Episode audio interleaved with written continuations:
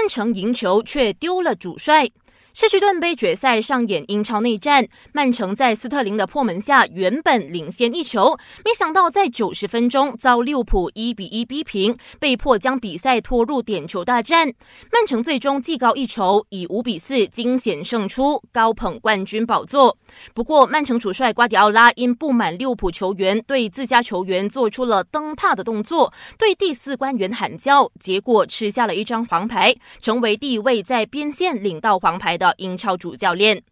巴萨在甘博杯决赛则二比一险胜阿森纳夺下冠军，新源德容更凭借好的表现当选这一届的最佳球员。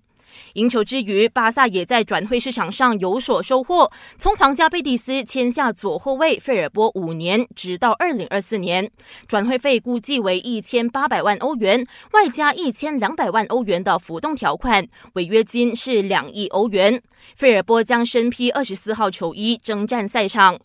最后去到 F1 匈牙利站，梅赛德斯车手汉密尔顿利用激进的两停策略，最后超越红牛的维斯塔潘，夺得这一站的冠军。法拉利的维特尔则位列第三。